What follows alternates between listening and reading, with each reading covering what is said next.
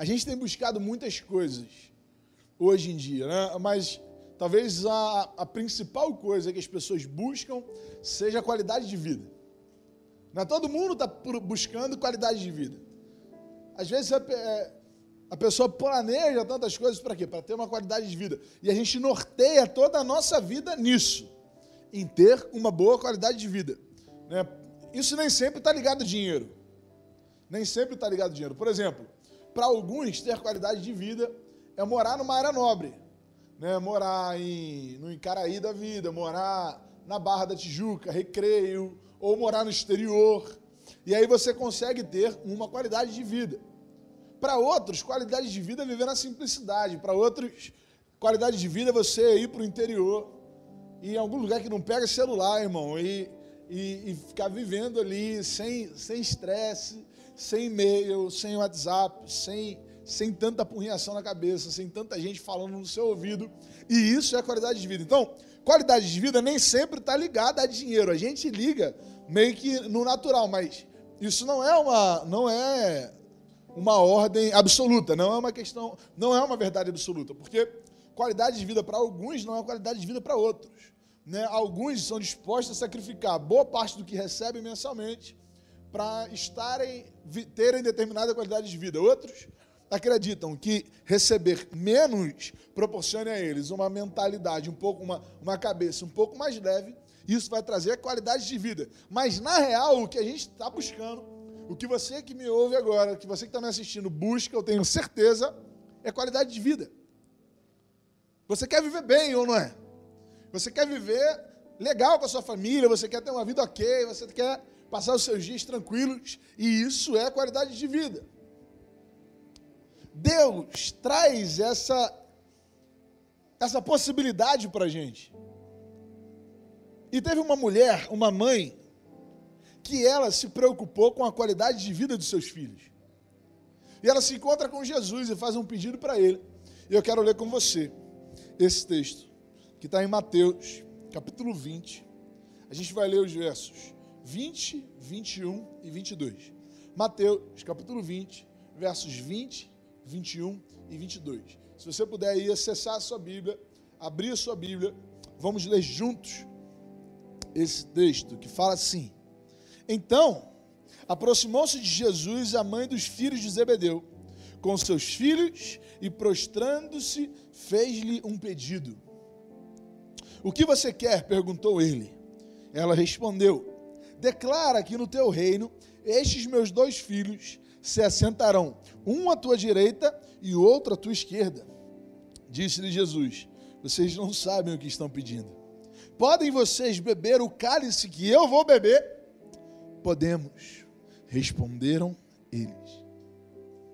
Aquela mulher, aquela mãe estava preocupada com a qualidade de vida dos seus filhos. Mas está falando assim, pastor, o que essa mulher está falando é sobre o reino dos céus, certo? Mas entenda uma coisa: para esse povo, para os judeus, Jesus era o Messias. E a visão que eles tinham de Messias não era alguém que reinaria de maneira abstrata, era alguém que, que perpetuaria, alguém que restabeleceria o reino de Israel. Deus é capaz de trazer qualidade de vida para nós hoje. O problema é que a gente tem buscado a Deus por conta disso. Deus é capaz de trazer transformação. Deus é capaz de mudar os nossos parâmetros hoje. O problema é que a gente está buscando Deus apenas para isso. Nós buscamos qualidade de vida em tudo que nós fazemos, desde a juventude, a adolescência, desde a infância até a fase adulta, e a gente vai procurando isso dia após dia. É por isso que a gente estuda, é por isso que a gente se forma, é por isso que a gente trabalha, é por isso que a gente se casa, é por isso que a gente compra um carro novo, é por isso que a gente se muda de casa, de cidade, de estado, de país. O problema é que Deus está acima disso. Deus não é alguém que está na minha vida ou na sua vida para trazer uma qualidade de vida momentânea. Embora Ele possa fazer isso. De que maneira? Mudando as circunstâncias que estão à nossa volta, fazendo com que tudo dê certo, fazendo com que nada de errado aconteça. Não, não é isso. Talvez algumas pessoas tenham falado isso para você. E a gente vê uma geração decepcionada com Deus. Porque eles criaram uma imagem sobre Deus que Deus nunca falou que ele seria dessa forma. Deus não nos promete que vai tirar as dificuldades, mas ele promete que estará conosco até a consumação dos séculos. Nós hoje, agora, nós temos nós podemos ter uma vida melhor com Deus, não porque as nossas dificuldades serão sanadas, mas porque Ele nos faz vencer as dificuldades através da fé. Essa mulher queria uma qualidade de vida para os seus filhos, mas não uma qualidade de vida pensando só na eternidade. Ela estava pensando no agora. Ela estava falando assim: se esse homem for o Messias, se esse homem for restaurar o reino de Israel, se esse homem derrubar o Império Romano, eu quero que meus filhos estejam com ele. Eu quero que os meus filhos estejam do lado dele, servindo na nobreza, trabalhando perto do rei. Aquela mulher buscava uma qualidade de vida hoje. Deus é capaz de trazer dias melhores para nós hoje, mas Ele também é capaz de trazer dias, pra, dias melhores para nós na eternidade. Viver sem Deus é muito ruim, mas morrer sem Ele é muito pior. Porque na vida você tem uma opção de escolha, e você acaba é, tendo a, sen a sensibilidade, percebendo pequenas, pequenos prazeres que o mundo é capaz de dar mas na eternidade as escolhas cessam. Na eternidade é o resultado da escolha.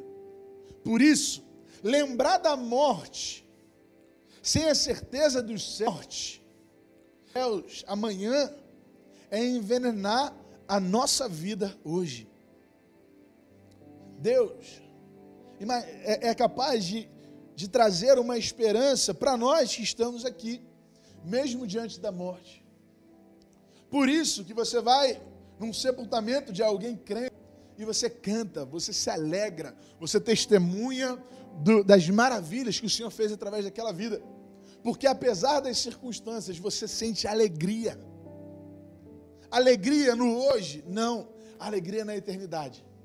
De que um dia nós vamos nos encontrar com Ele de que um dia nós estaremos com Ele, de que um dia Ele vai responder às nossas orações, de que um dia todo choro vai cessar, de que um dia toda lágrima será enxugada, de que um dia nós viveremos um tempo onde não há mais dor, onde não há mais pranto, onde Ele será a nossa recompensa. Mas aí você pode me perguntar, pastor, então já que Deus é capaz de fazer tudo isso que nós estamos falando,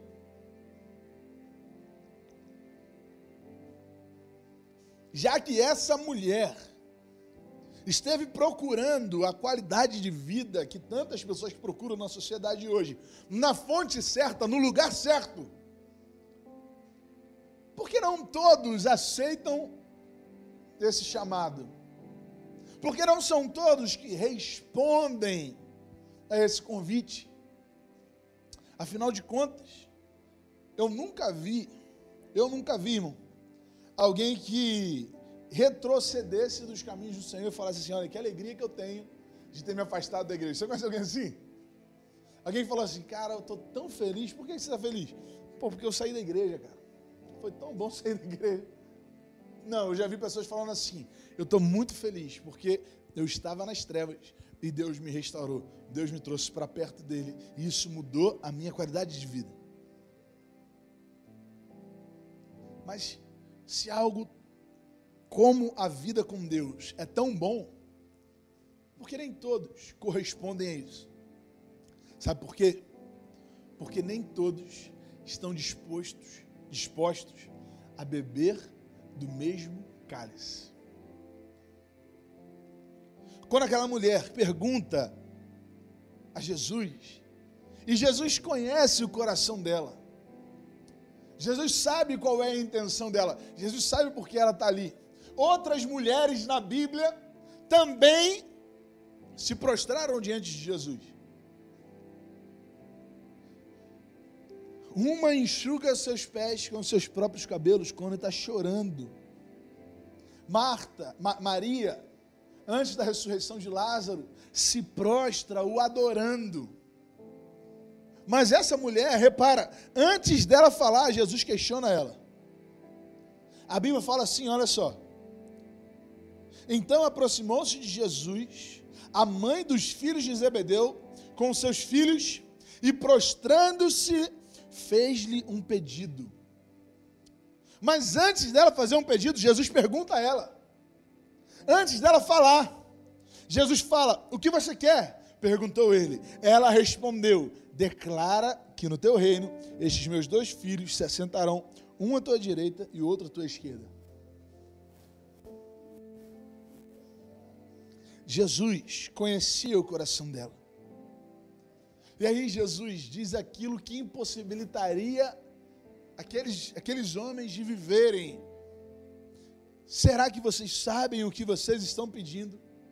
Será que vocês entendem o que vocês estão pedindo? Disse-lhe Jesus: Vocês não sabem o que estão pedindo. Podem vocês beber o cálice que eu vou beber? Podem vocês viver a mesma missão que eu tenho. Jesus comissiona os discípulos. Nós vivemos a grande comissão, não é isso? O que seria uma comissão?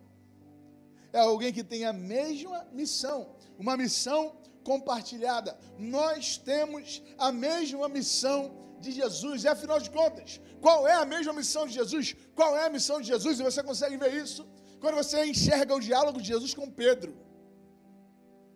Jesus, quando se encontra com Pedro, logo depois da sua ressurreição, três vezes ele questiona: Pedro, tu me amas? E Pedro responde: Eu te amo, sim. E aí Jesus responde para ele: Então ame as minhas ovelhas. Mais uma vez ele pergunta: Pedro, tu me amas? E Pedro responde mais uma vez: Senhor, eu te amo.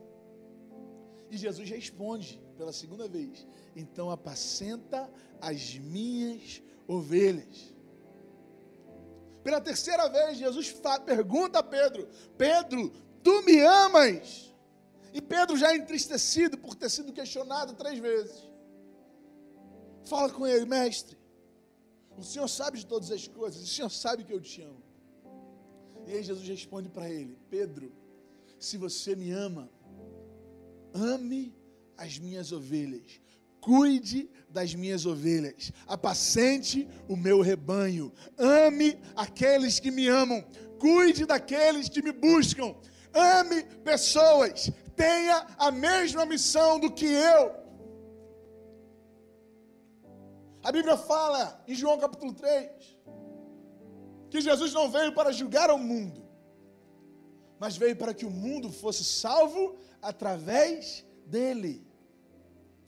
Se você quer beber desse cálice, se você está disposto a viver essa missão, se você quer ser comissionado por Jesus, viver a mesma missão de Jesus, ame pessoas. Sabe por quê? Porque salvação é de graça, a comissão tem um preço. A salvação vem pela fé mas a missão vem por esforço. A graça me traz salvação e constrangimento. A graça me traz salvação e constrangimento. A salvação me dá esperança, mas o constrangimento me traz uma cobrança. Mateus capítulo 11, um pouco antes do texto que nós acabamos de ler. Mateus capítulo 11. Mateus capítulo 11, versos 11 e 12, fala assim: Digo-lhes a verdade, entre os nascidos de mulher, não surgiu ninguém maior do que João Batista. Todavia, o menor no reino dos céus é maior do que ele.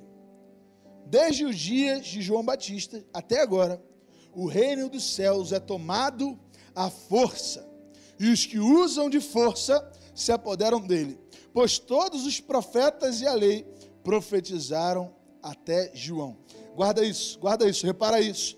Desde os dias de João Batista até agora, o reino dos céus é tomado à força, e os que usam de força se apoderam dele. Nós temos aprendido aqui, sempre que eu prego sobre reino de Deus, sempre que eu prego sobre reino dos céus, eu faço questão de falar que isso é mais do que uma vida celestial.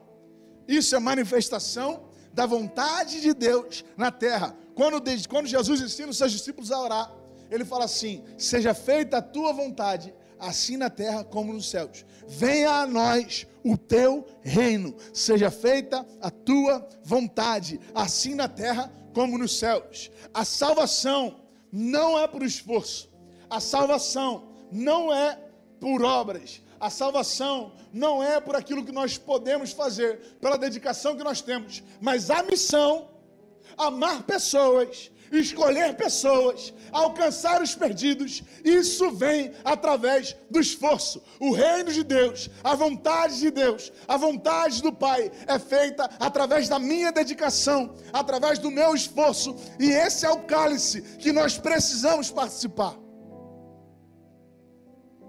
Esse é o cálice que nós precisamos beber. Sabe por quê? Porque Deus não se agrada de nada que não seja feito sem esforço. Nós não poderíamos, nós não poderíamos alcançar a salvação pela nossa força. Mas a comissão, beber desse cálice, participar do preço que Jesus pagou, isso sim nós podemos fazer. Isso sim Ele espera de nós. Isso sim Ele cobra de mim e Ele cobra de você, que tem procurado qualidades de vida nesse tempo, mas esquecido de pessoas que estão se perdendo para a eternidade. A Bíblia fala em Atos.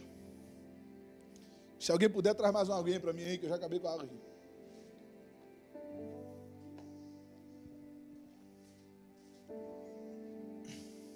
A Bíblia fala em Atos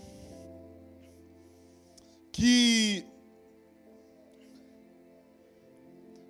um anjo aparece a Cornélio.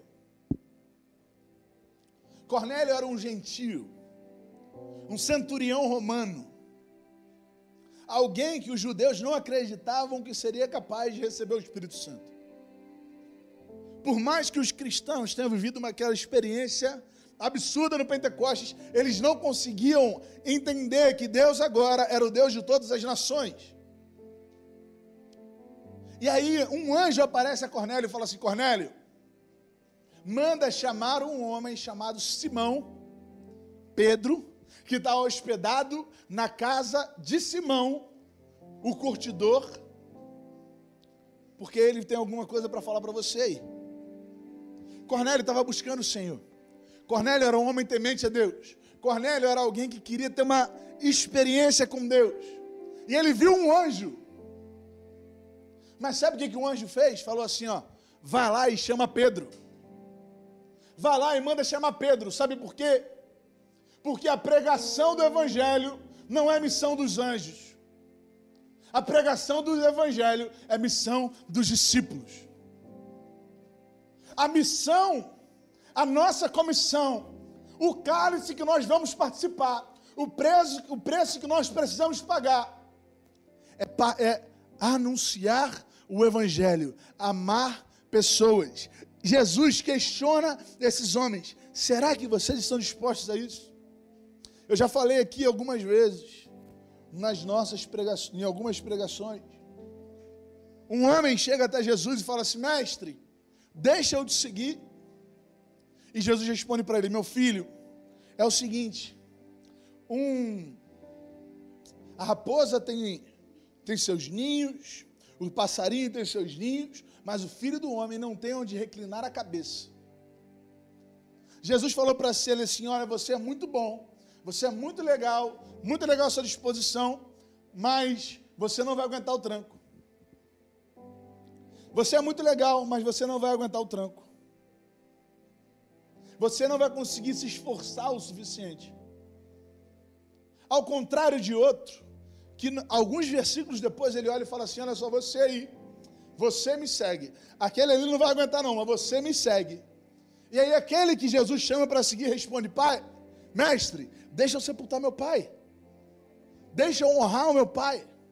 Deixa eu honrar a minha família. Deixa eu honrar aqueles que cuidaram de mim. Deixa eu cumprir esse mandamento.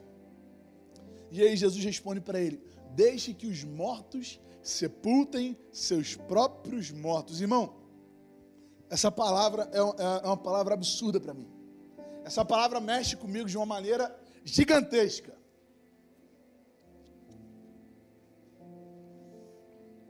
porque confirma aquilo que Deus tem falado comigo nesses últimos tempos. Quem me acompanha pregando sabe que nas últimas mensagens que eu tenho falado, eu digo que um bom propósito não pode substituir o real propósito. Aquele homem estava falando assim: mestre, deixa eu cuidar do meu pai. Deixa, espera só meu pai falecer. Deixa eu honrar meus pais, que é um mandamento bíblico. Mas Jesus tinha um propósito real para ele.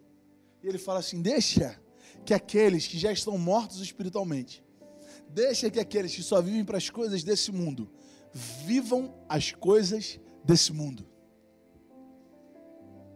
É pesado, irmão. É pesado. Porque a gente sempre aprendeu que, por exemplo, a família era algo que a gente não deveria sacrificar. E Jesus está cobrando isso do rapaz. Jesus está cobrando isso do rapaz. Porque Deus não se agrada de nada que não seja feito sem esforço, sem dedicação, sem empenho. Amar as pessoas é se entregar por completo. O que eu mais ouço, o que eu mais ouço, são pessoas chegando para mim e falando assim: Pastor, como que eu posso ajudar? O que, é que eu posso fazer? O que você está precisando? mas poucos estão dispostos a se sacrificar para fazer o que precisa ser feito. Muitos chegam para a gente e falam assim: ó, estamos juntos. Muitos chegam para a gente e falam assim: ó, pode contar comigo. Mas poucos são aqueles que estão dispostos a beber deste cálice, a participar dessa missão, a pagar um preço alto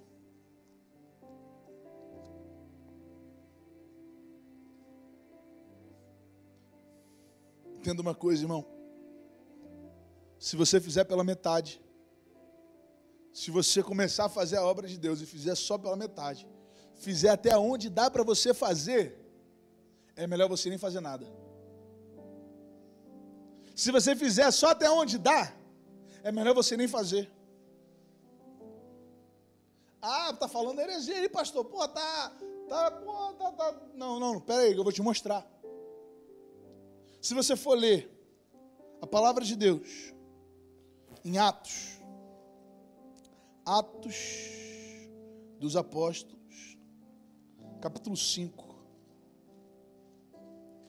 Atos dos Apóstolos, capítulo 5. Você vai ver a história de Ananias e Safira. Mas um pouquinho antes, você vai ver a história de Barnabé. A gente valoriza tanto o erro de Ananias e Safira que a gente se esquece do acerto de Barnabé. Diz assim, ó.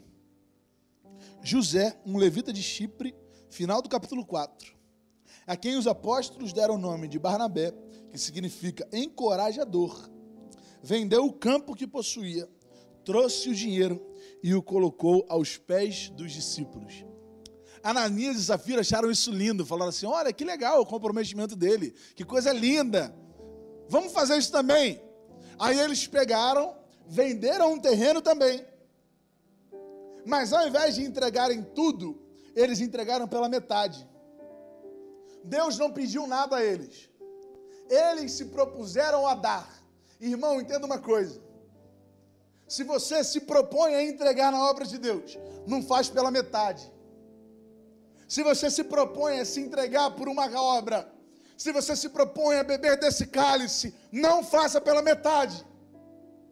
Porque é melhor você não fazer nada. É melhor você ficar quieto no seu canto. Porque a obra de Deus não se pode fazer relaxadamente. A obra de Deus não pode se fazer de maneira displicente. E aí eu quero destacar, porque esse mês a gente está falando sobre um amor que gera vida, né?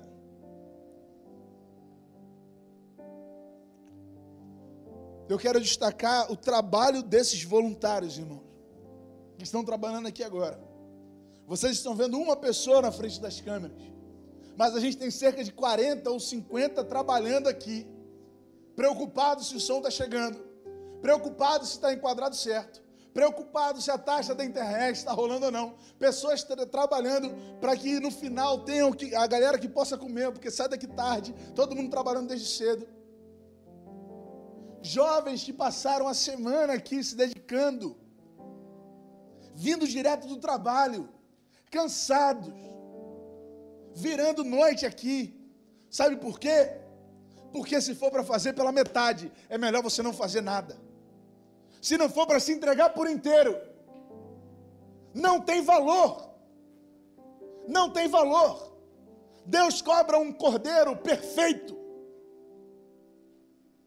Deus espera um sacrifício completo. Deus pede para mim, Deus pede para você as primícias. As primícias do nosso dinheiro, as primícias do nosso tempo, as primícias do nosso talento, as melhores coisas. Gênesis capítulo 4. Gênesis capítulo 4.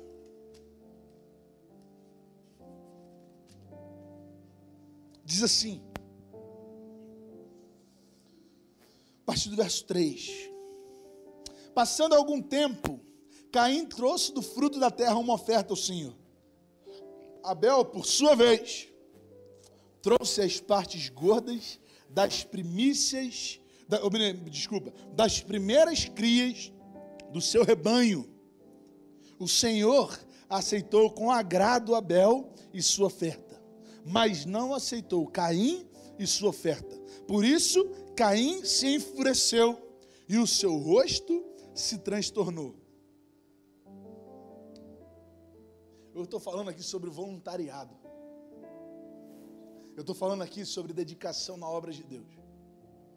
Eu estou falando aqui sobre viver por uma missão, por participar do preço que foi pago na cruz. Abel entregou a primeira, a, a primeira parte, parte, trouxe as partes gordas das primeiras crias do seu rebanho. E eu não estou falando aqui sobre dinheiro, irmão. Eu não estou falando aqui sobre oferta. Eu estou falando sobre vida. Abel entregou tudo que ele tinha, o melhor que ele tinha. Enquanto Caim, a Bíblia fala, entrega uma oferta ao Senhor. Abel entrega a parte mais gorda das primeiras crias mas Caim entrega uma oferta. Para quem manja de português, sabe que isso tem uma diferença muito grande entre a e uma.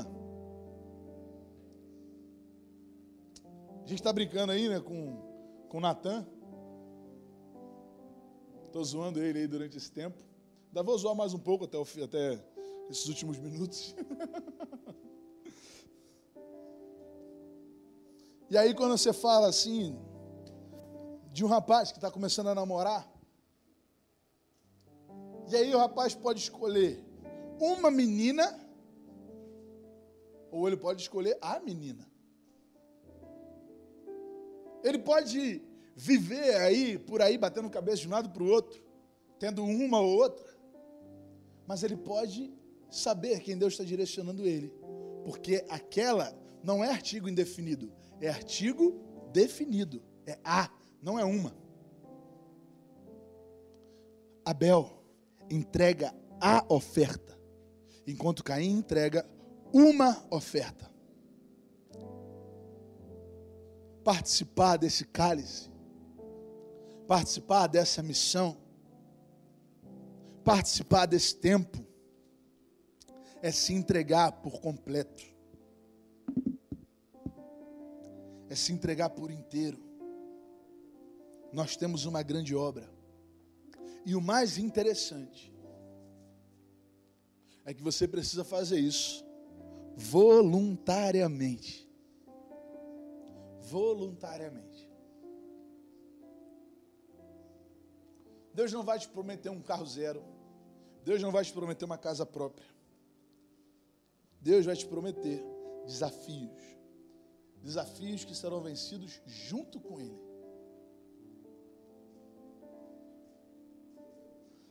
Jesus, Jesus pergunta assim: Vocês não sabem o que estão pedindo. E aí ele dá a oportunidade para aqueles homens negarem a participação do cálice. Ele fala assim: Podem vocês beber o mesmo cálice que eu vou beber? Jesus não forçou aqueles rapazes a estarem ali. Jesus não apontou uma arma para eles ou prometeu um bom salário para que eles estivessem junto com ele. Não. Jesus perguntou: Vocês estão dispostos a pagar o preço? Vocês estão dispostos a se sacrificar? Vocês estão dispostos a virar noite trabalhando? Vocês estão dispostos a não ter lugar para dormir? Vocês estão dispostos a não saber como vai ser o dia de amanhã? Vocês estão dispostos a sofrer perseguições? Vocês estão dispostos a participar desse cálice junto comigo? Vocês podem participar? E a resposta é: nós podemos. Voluntariamente. O salário do voluntário é a vontade de Deus. Sabe, irmão? Você não é obrigado a ser nada diferente daquilo que você se propôs a ser. Você não é obrigado a ser nada diferente daquilo que você se propôs a ser. Por isso, se você se propôs a ser um cristão, seja alguém como Cristo, que não só fala boas novas, que não só prega para um ou para outro aquilo que se deve fazer, como um coach. Porque o que a gente mais vê ah, por aí é gente ensinando a fazer o que nunca fez. O que a gente mais vê por aí é gente ensinando os meios de alcançar o que ele nunca alcançou. Não, irmão. Jesus não é coach. Jesus fala aqui e se entrega ali. Jesus fala vocês devem, aquele que perder a sua vida, achará. E ali na frente, ele entrega a própria vida por aqueles que o amam. Sabe por quê? Porque um discurso de um crente não pode estar longe da sua prática. Se você quer ser alguém como Jesus, ou melhor, se você se propõe a ser um cristão, seja alguém como Cristo. Porque na, na, na continuação desse verso, na continuação desse diálogo, Jesus fala assim: Como o filho do homem, que não veio para ser servido, mas para servir e dar a sua vida em resgate por muitos. Você está disposto a participar desse cálice? Você está disposto a viver esse momento, você está disposto a pagar o preço?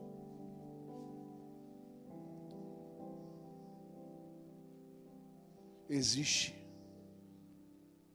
uma oportunidade para nós hoje. Qual é a oportunidade? Sermos como Jesus. Pessoas que se entregam voluntariamente Porque o salário do voluntário é viver a vontade de Deus.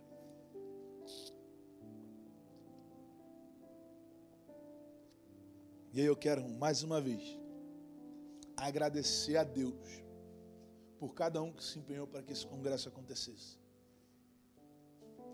Eu sei que muitos ficaram em casa porque realmente não poderiam.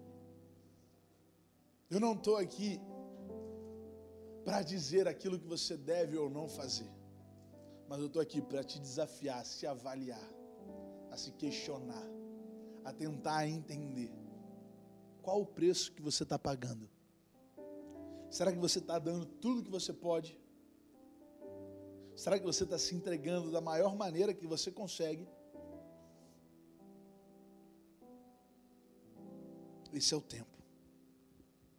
Esse é o momento. Feche seus olhos e fale com Deus agora.